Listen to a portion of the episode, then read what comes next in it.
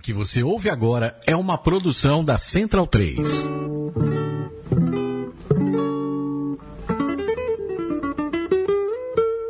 A Central 3 apresenta o Cinema Nacional em Revista. É o Central Cine Brasil.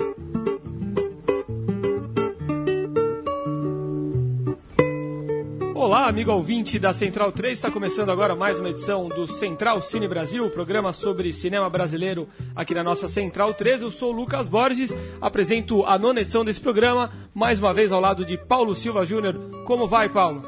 Tudo bem, Lucas? Olá para o ouvinte da Central 3 e do Central Cine Brasil. Hoje a gente vai bater um papo com uma diretora para falar de um filme que teve uma exibição com, com uma boa repercussão na Mostra de Tiradentes, a original Mostra de Tiradentes que acontece na cidade histórica lá de Minas Gerais, e chega agora na edição paulistana da Mostra. Está começando nessa quinta-feira, no dia que a gente está gravando esse programa, e o filme dessa diretora que a gente vai bater um papo está na programação, a gente vai falando mais disso ao longo da conversa. Pois é, o filme é Aracati, o filme passado no Vale do Jaguaribe, no Ceará, um filme segue a rota do vento do Aracati. Tem o vento como grande personagem, bastante interessante isso, parte do litoral cearense, adentra pelo interior do estado, e nesse percurso a gente observa aí as mudanças é, geográficas do local, observa a relação entre homem e paisagem, as transformações do espaço e os limites entre natureza e artifício, Paulo Silva Júnior. Pois é, Aracati foi premiado pelo Laboratório de Projetos em Work in Progress do Bacif 2015, teve uma estreia mundial no Festival Internacional de Documentários de Amsterdã e no Brasil, como eu lembrei no começo, foi um dos destaques da Mostra Aurora em Tiradentes no mês de janeiro. É, mesmo a Mostra de Tiradentes que chega agora em São Paulo, Aracati será exibido no domingo agora, dia 20, às 9 da noite, aqui pertinho do estúdio no Cinesesc. É isso aí, então a gente conversa agora com a Júlia. Júlia nos ouve? Boa noite. Oi, boa noite, estou aqui. Um prazer conversar com você, obrigado por nos receber. E queria que você começasse explicando, é, Júlia, um pouco sobre o processo desse filme. Foi um processo longo, de seis anos, né? Vocês gravaram outros dois curtas sobre o mesmo assunto, né? Vento Aracati, Estudos para o Vento, viajando pelo Vale do Jaguaribe. E, enfim, é um assunto que vocês conhecem muito bem. Como como vocês é, tomaram conhecimento disso? De onde veio esse interesse tão grande pelo vento cearense? Então, a gente mora no Rio de Janeiro, né? A gente tem uma produtora aqui no Rio chamada Mirada Filmes. E alguns anos atrás, mais ou menos no meio de 2009, a gente ouviu pela primeira vez é, uma pessoa falando sobre um vento do Ceará que passava todos os dias na mesma hora e que as pessoas iam para as calçadas esperar é, a passagem do vento. A gente ficou muito encantada com essa ideia. É, a gente nunca tinha ido para o Ceará, a gente não conhecia essa região e aí a gente fez a primeira viagem para lá em 2009 para conhecer a região, para entender um pouco do que, que, do que, que se tratava e para pensar as questões do filme.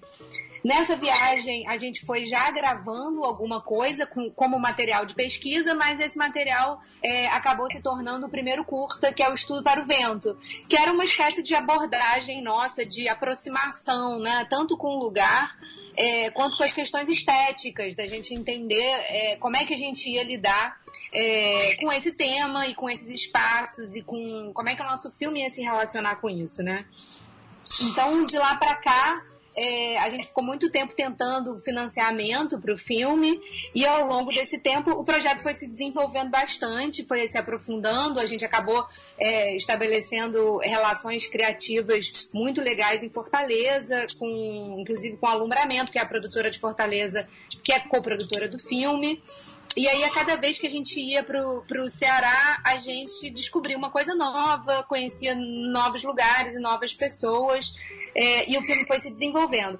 Atualmente, assim, eu acho que é, o longa Aracati está bastante distante do que era essa ideia original lá atrás, que a gente queria descobrir que vento era esse. Quer dizer, acho que hoje o filme ele é um pouco impulsionado pelo vento, né? Porque a gente segue a rota do vento, mas ele vai ao encontro das pessoas e dos lugares.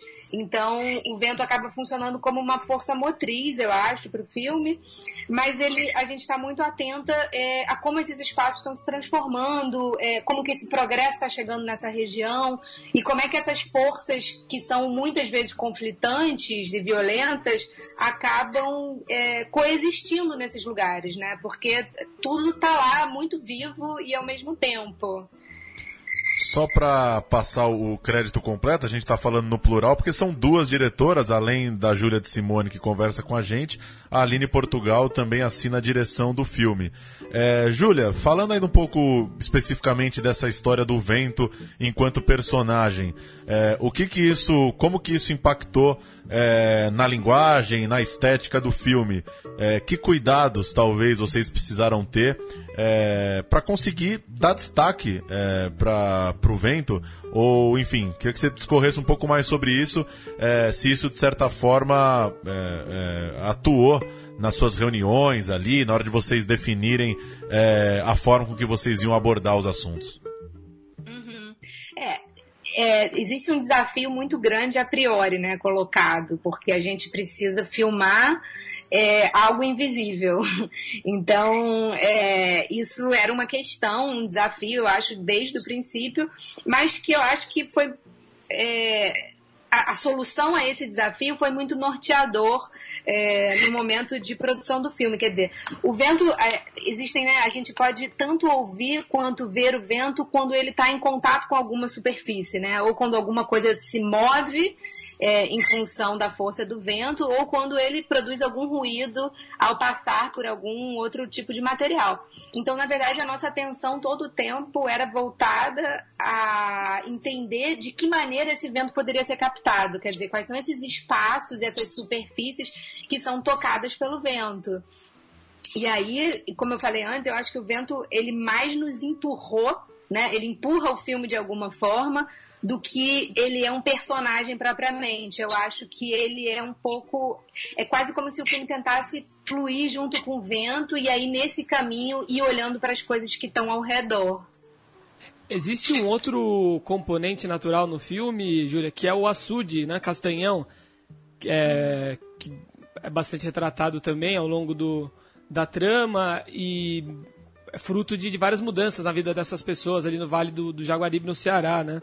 É, eu queria saber de vocês, nesse período é, em que vocês tiveram contato com essa região, que, que mudanças vocês notaram é, em termos de geografia mesmo, na natureza, né? falando ainda em dias de aquecimento global, mudou muito? Como essas pessoas vêm lidando com essas transformações?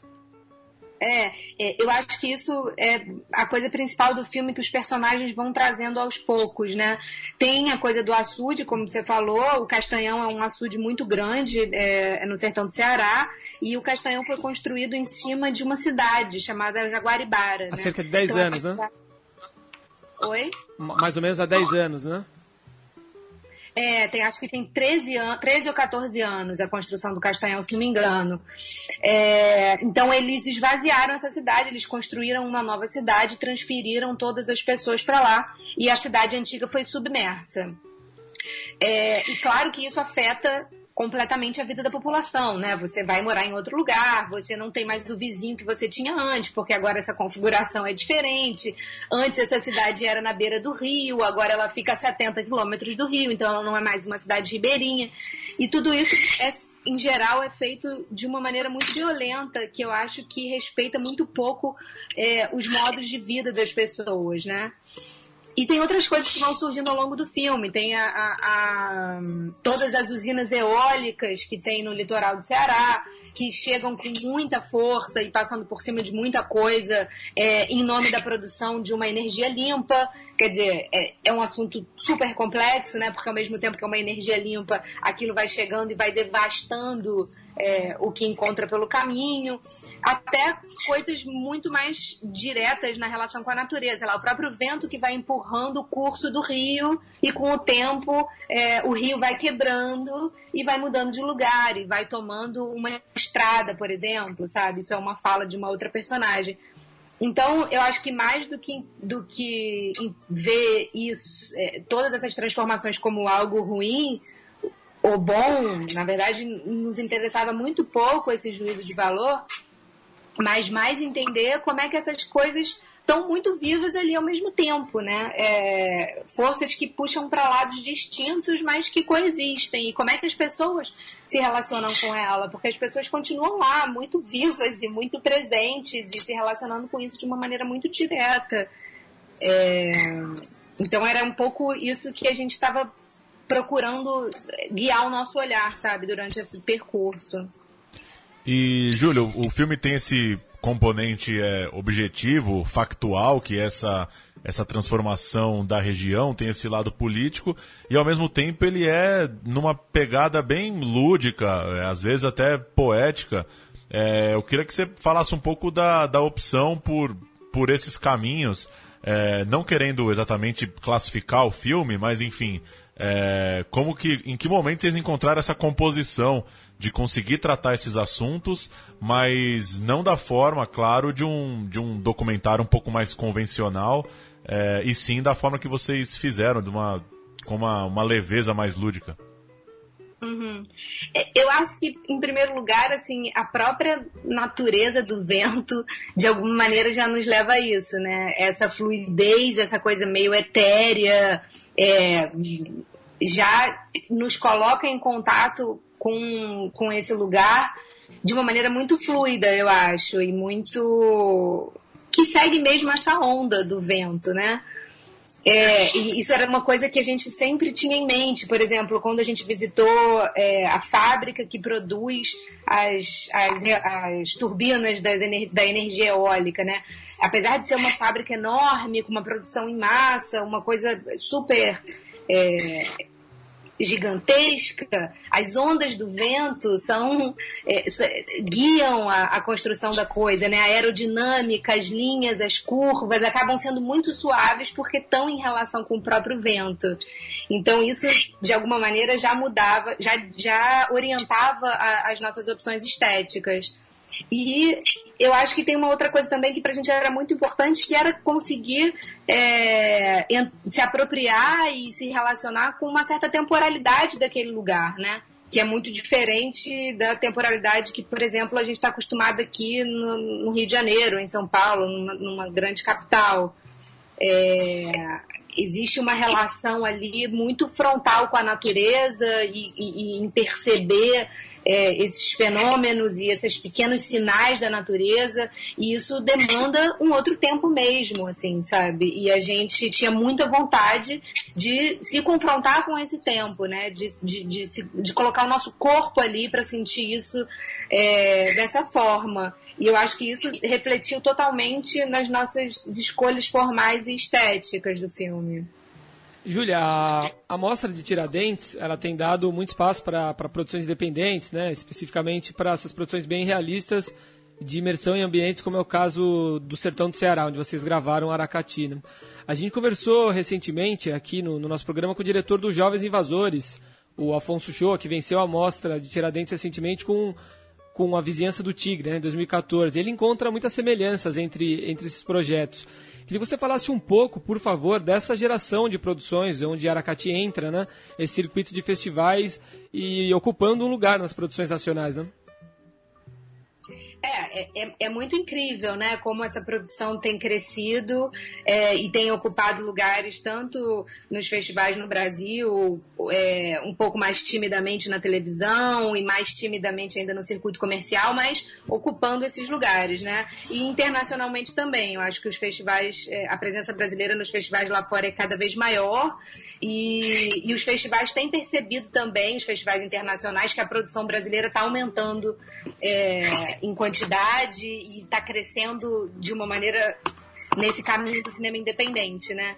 Para mim, enfim, é um momento muito feliz. Eu acho que está é, diretamente ligado é, à política pública do Ministério da Cultura desde muitos anos, é, ao fortalecimento da Ancine, a criação do fundo setorial, a desregionalização, é, que eu acho que foi muito forte aí desde do, do do Gil no Ministério da Cultura, quer dizer, existe, existe um, um, desejo de política pública que, que espalha isso pelo país inteiro e que aí claramente a consequência disso vai ser filme vindo de todos os lugares e, e todo mundo podendo dialogando muito, né? Porque os filmes e as pessoas se encontram. Quer dizer, existe uma rede, eu acho, muito grande que, que cruza todos esses cineastas do Brasil todo e enfim, eu acho só, só pode ser maravilhoso, né? Assim, só pode ser um, um prazer estar tá, tá fazendo parte dessa rede de alguma forma e podendo receber e colocar alguma coisa em troca, enfim. Tá dentro disso de alguma maneira. Eu acho que tem espaço, sabe? E, Júlia, tanto você quanto a Aline são professoras também na IC aí no Rio, né? E eu queria que você falasse um pouco dessa. dessa o que, que vocês observam em relação a, a quem está indo atrás de estudar documentário é, os caminhos, digamos, mais, mais formais para se fazer isso, em busca de editais, de produção, de coprodução, e ao mesmo tempo também uma, um, um espaço para para experiências mais livres, para produções mais independentes. É, e, enfim, exemplificando também usando o próprio Aracati. Como é que vocês tocaram o projeto desde o começo? É, então, como eu falei, foi um processo árduo, né? O projeto tem sete anos e a gente, na verdade, só conseguiu realizar o longa quando a gente conseguiu juntar dois editais de curta. Quer dizer, a gente realmente nunca conseguiu um financiamento para fazer o filme propriamente que a gente queria. É, porque é um filme arriscado, porque é um filme que não tem apelo comercial, não tem grandes temas envolvidos na sua. Então, é, ele claramente se coloca fora desse circuito mais programado. É, mas a gente fez o filme, né? Quer dizer, acho que tem possibilidade, tem milhares de possibilidades e cada vez mais. Eu acho que a, a coisa está crescendo bastante e eu acho que isso é muito bom. É, esse, o, o curso de documentário onde eu dou aula na IC é um curso curto de quatro ou cinco meses, que é bastante prático, né? Então a gente tem, é, a gente é voltado Todo, a orientação para os alunos é de, da produção de um, de um curta documentário, então ele tem um, um, caráter prático que eu acho que é muito bom, de colocar a mão na massa e aprender fazendo e se confrontar mesmo com a realidade e entender como trabalhar isso esteticamente, né? E é muito interessante ver como é que eu acho que as pessoas, é, em geral, chegam no curso com uma ideia de que o documentário é algo muito próximo do jornalismo, né? Ou do que a gente vê na televisão, no Globo Repórter. E, e para mim é muito maravilhoso poder abrir o campo do cinema para as pessoas e ver como elas é, se encantam ao descobrir todo o universo cinematográfico que tem por trás disso, assim. Então é um prazer enorme poder fazer essa ponte, sabe, de alguma maneira, é, e trazer o cinema para o primeiro plano mesmo, que é como eu acho que é. Júlia, muito obrigado pela conversa, parabéns a você e a Aline Portugal por esse belo filme. E vocês vão estar aqui domingo para a exibição do, do Aracati no, na Mostra de Tiradentes? Vamos estar aí domingo às 9 horas no Cine Sesc. É, vai ser um prazer receber vocês aí, quem mais estiver interessado. No final da sessão tem uma conversa ali, então a gente pode estender essa conversa e debater mais um pouco. Então queria estender aí o meu o convite para os ouvintes. Bacana, já tem previsão de novas exibições? Ainda não, ainda não. A gente acabou de voltar da Colômbia agora, essa semana. A gente estava em Cartagena é, exibindo o filme no, no, Festival de Cartagena. Foi super legal, assim, é, é, essa relação com a América Latina é, é, muito boa de se estabelecer, assim, é muito legal ver como é que o filme é percebido é, num país, num outro país latino, né, diferente da experiência que a gente tinha tido em Amsterdã, por exemplo, é, e isso só me dá mais vontade ainda de, de colocar ele no mundo e de ter essa troca e de poder ouvir as pessoas e entender como é que o filme bate nelas. Maravilha. Valeu, Júlia. Obrigado. Boa sessão aqui em São Paulo. Até a próxima. Obrigada a vocês pela oportunidade e espero encontrar vocês lá na sessão do domingo. Com certeza. Até lá. Tchau.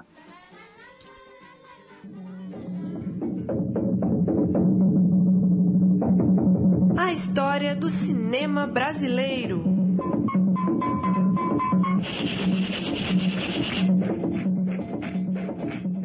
Nosso bloco de história no programa de hoje vai tratar de Serras da Desordem, filme do ítalo brasileiro Andrea Tonati, vencedor do Festival de Gramado de 2006, há 10 anos. É, Andrea Tonati que vai ser homenageado, inclusive, né, na Mostra Tiradentes aqui em São Paulo. A gente fala sobre isso no bloco de notícias também.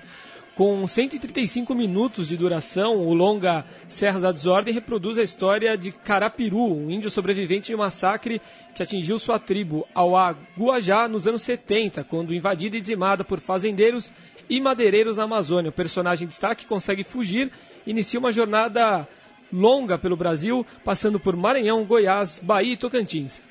Carapiru é então acolhido por uma família e depois encaminhado para Brasília pela FUNAI. Em contato com a tribo, a entidade convoca um índio para reconhecê-lo e o designado é seu próprio filho, que havia sido capturado então no massacre. A produção, portanto, critica a postura do homem branco por sobre as civilizações indígenas, passando também pelo questionamento diante da exploração de recursos naturais na floresta.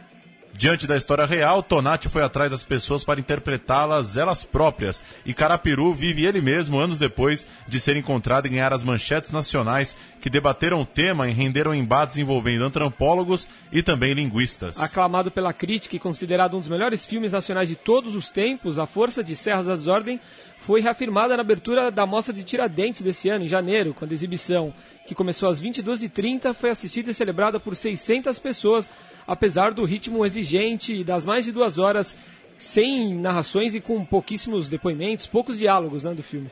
Pois é, Tonati, nascido em Roma em 1944, se mudou para o Brasil ainda criança e foi um marco do cinema marginal brasileiro ao ter seu primeiro longa, Bang Bang, de 70, escolhido para a quinzena dos realizadores do Festival de Cannes. Em 2015, lançou seu último trabalho, Já Visto, Jamais Visto, longa em que revisitou imagens filmadas em seus 50 anos de cinema, desde viagens com a família até bastidores dos filmes produzidos. É, você gosta bastante de Serras da Desordem, né, Paulo Júnior? Eu gostei bastante. Eu é, entendo que, a, que é um filme muito denso, Sim. de fato, muito silencioso, né? Ah, por isso que até inseri aqui no texto o, o fato de ter chamado a atenção de quem cobriu a mostra de Tiradentes, Sim. o filme ter começado tarde da noite e ter mantido as pessoas é, no cinema. E, e é uma, uma, uma, imersão naquele ambiente muito rica, né? Sim, sim. É, acho que é dos filmes que são longos, né? Passam das duas horas, mas que fazem todo sentido é, é, pelo tema que, que retratam, né? A densidade da floresta uhum. fala por si só. É, muito louvável ele ter feito isso usando os personagens da história real, né? Anos depois, reproduzindo tudo aquilo. É muito rico o filme mesmo. Tá? É, essa é, essa é a grande sacada, é. né? A hora que você se dá conta que o Carapiru vive a história dele próprio, sim, né? Sim. É...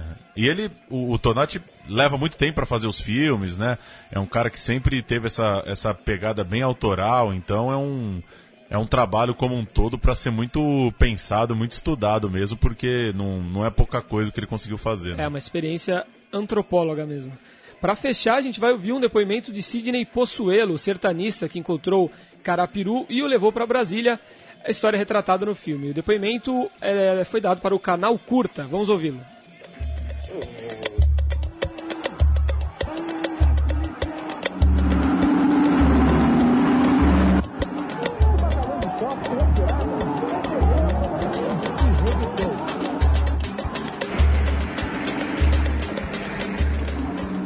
Nome é Sidney Possuelo, sou sertanista, trabalhei durante 42 anos na, na Amazônia e vivi vários uh, casos e situações extremamente difíceis, como é, por exemplo, a saga do, do Carapiru, que é um índio que ficou mais de 10 anos sozinho, mataram todos os membros da sua família e ele fica 10 anos sobre a Serra Geral até que é preso e eu vou e resgato. Lá em Angical que esse índio vestiu roupa pela primeira vez. Mas a maneira desajeitada com que ele usa esse par de sandálias demonstra que esse negócio de andar vestido ainda é uma novidade. Avá demonstra pouco interesse pelas coisas dos brancos. Dócil, ele passa a maior parte do tempo sorrindo e fala pouco. E mesmo que falasse muito, também não seria diferente. É que ele se expressa em um tupi muito arcaico, difícil de ser entendido. o que, que vai acontecer com ele a partir de agora? Bom, ele agora vai ficar sob cuidados médicos em Brasília e logo que o médico libere, ele vai conosco para a região da Serra da Mesa ver os seus parentes. E é uma história muito interessante, com nuances realmente é, é, interessantes, de forma que é, são dias interessantes, esses dias em que você terá a oportunidade de assistir Serra da Desordem, de André, André que fala sobre a saga de Carapiru, é um índio Auaguajá, cuja etnia, o centro deles é no Maranhão. Notícias do cinema, o vencedor dos prêmios do, do Oscar de melhor filme, melhor diretor para Alejandro Inarrito, melhor fotografia, melhor roteiro original, Birdman ou A Inesperada Virtude da Ignorância, será exibido em São Paulo com trilha sonora ao vivo no dia 3 de abril, um domingo. O evento será realizado para uma plateia externa no auditório do Ibirapuera e comandado pelo baterista mexicano Antônio Sanches. A entrada é gratuita. A exibição começa às 18h30, marcando o encerramento do festival Brasília Jazz Fest, que está em sua 31ª edição. A trilha desse filme é possivelmente dos grandes chamarizes aí, né, do, do longa. Pois é, espetacular. O ritmo é alucinante, né, Sim. né, no... Você demora a dar o primeiro respiro no filme, né? É. Começa num ritmo alucinante e a a bateria do mexicano é o que acompanha e traz Sim. todo o clima para isso, né? O baterista aparece, inclusive, no filme. Né, Sim, né, e, o, e o diretor é, é, já, já vai se colocando, né? Apesar de ele ser jovem ainda, ter muitos trabalhos pela frente, com, com suas, suas histórias exóticas, né? Pro Birdman ele exigiu que toda a equipe técnica é, conhecesse e andasse incansavelmente pelo aquele cenário para garantir que não, que não ia haver nenhum tipo de, de esbarrão na parede, alguém tropeçar. Por isso que tem aquela consegue passar um efeito de plano de sequência sim, no começo, sim. né? Ele que venceu o Oscar desse ano com o Regresso, que é um filme bem peculiar também. Pois é. Segundo o blog de Fernando Rodrigues no UOL, o governo federal vai gastar 10 milhões de reais para a criação de uma espécie de Netflix brasileira.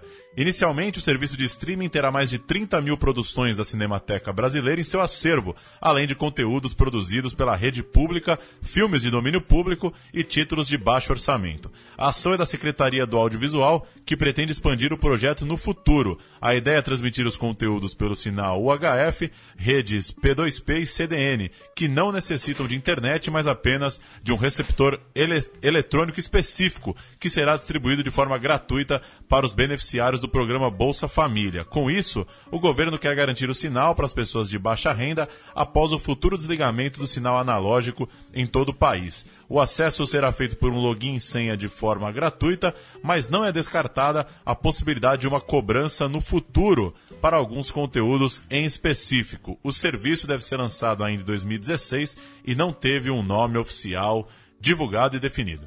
Pelo quarto ano consecutivo, o público de São Paulo poderá conferir de 17 de março hoje a 23 um panorama do cinema brasileiro contemporâneo na Mostra Tiradentes São Paulo, uma parceria entre a Universo Produção e o SESC. Serão exibidos todos os filmes vencedores da edição mineira de 2016, obras de diretores brasileiros em destaque na cena contemporânea, bem como uma programação dedicada às obras do cineasta André Tonati, que nós citamos agora há pouco no bloco histórico.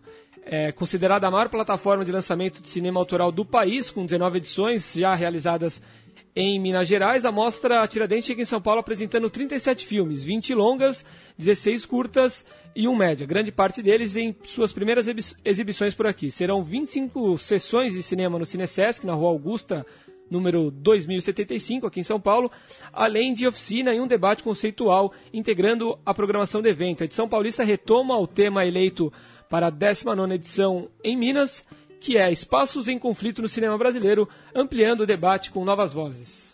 É muito boa ação né, de Tiradentes, já, já aconteceu em outros anos, pela, pelo que a gente já falou em alguns programas, a restrição que os filmes têm, é, restrição comercial e distribuição que os filmes sofrem ao sair dos festivais. Ao menos, se tiver filme que que vai ter sua, seu grande momento no Festival de Tiradentes, como acontece com muita gente, essa sessão que, que acontecia só em Tiradentes agora vira também em São Paulo.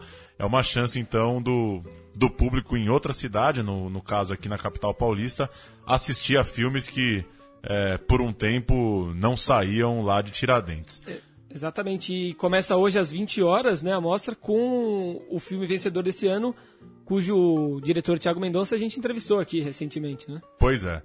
Vai ser lançado no segundo semestre de 2016 Minha Fama de Mal, que traz o ator Shea Suede no papel de Erasmo Carlos, no início de sua carreira, nos anos 50 e 60, período em que o músico conquistou sua fama de tremendão. O filme tem direção de Luiz Farias, que também assina o roteiro ao lado de LG Baião e Letícia May.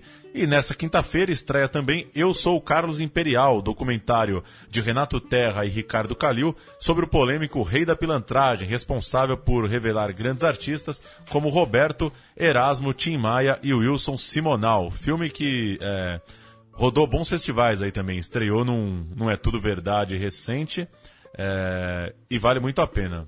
É tudo verdade que já teve sua programação, né? Definida, começa em abril. No próximo programa a gente vai falar mais sobre isso. Eu falei sobre o filme do Thiago Mendonça, não disse o nome. É Os Jovens Infelizes ou Um Homem que Grita Não é um Urso que Dança. Pois é. Vai ser exibido hoje, 20 horas, lá no Cine Sesc. E o Tribunal Regional Federal da Primeira Região decidiu na última sexta-feira, dia 11, suspender a liminar concedida ao Sinditele Brasil, Sindicato Nacional das Empresas de Telefonia e de Serviço Móvel Celular e Pessoal, que questiona a atualização monetária da Condecine. É, na semana passada, outra liminar contestando a própria existência da contribuição já havia sido derrubada pelo Supremo Tribunal Federal. Os pedidos de suspensão das liminares concedidas às teles foram feitos pela Ancine. Ações movidas pelas teles seguirão o trâmite legal, mas com essas duas decisões não cabem mais liminares até o julgamento final. Sendo assim, as operadoras de telecomunicações representadas pelo Sind Tele Brasil ficam obrigadas a recolher normalmente a Condecine Teles referente ao ano de 2015. A Condecine foi criada em 2011, quando foi aprovada a legislação que permitiu a entrada das, das operadoras de telefonia no mercado de TV por assinatura. Na ocasião, foi feito um acordo para que se reduzisse o valor pago ao Fundo de Fiscalização dos Serviços de Telecomunicações e criando uma nova cobrança. De acordo com a Folha de São Paulo, o Fundo Setorial Audiovisual poderia perder 1,1 bilhão em 2016 sem as teles. O valor representa 74% das receitas estimadas para este ano e deixa de contar, deixar de contar com ele causaria uma crise de severas proporções no audiovisual, segundo Ancine. Você sabe quem foi o juiz que entrou com, com esse pedido do, do fim da, do, dos pagamentos por conta das teles? Quem foi? Foi o juiz que tirou o Lula do, do, do ministério agora. Que coisa, hein? Esqueci o nome dele, peraí que eu já. É o Itagiba Cata Preta, né? É o mesmo juiz, olha que coincidência. Que baita de um nome também. É um belo nome. E o, é, o assunto é bem complicado, mas em resumo, o Condecine é a taxa que as empresas de telefonia pagam para a Ancine e ele é revertido para o fundo setorial. Na prática, Claro, Oi, Vivo, TIM, todas essas empresas, elas deixam as pessoas penduradas em seus celulares assistindo tudo que, é, que pinga por ali, seja em rede social, seja em YouTube, enfim, seja em envio de vídeos. E foi a forma que, que a agência, é, que a Ancine achou de taxá-los, né? E já que eles. É, já que o lucro deles é completamente ligado ao consumo das pessoas, nada mais justo do que eles também financiarem essa produção na prática, como você lembrou no texto, acabar com o Condecine é acabar com o fundo setorial com investimento direto, né? Sim. Só é, para quem talvez não está muito familiarizado, diferente de, de leis como a Rouanet, que você precisa captar, depois de aprovado, você precisa captar o seu recurso com o patrocinador, o fundo setorial é investimento direto. Ele, você ganha o edital, você ganha o dinheiro na, na conta da produtora para realizar o filme. É, Medida, então, mais do que comemorada pelo setor, que, que vê no fundo setorial uma chance de aumentar e demais a produção brasileira.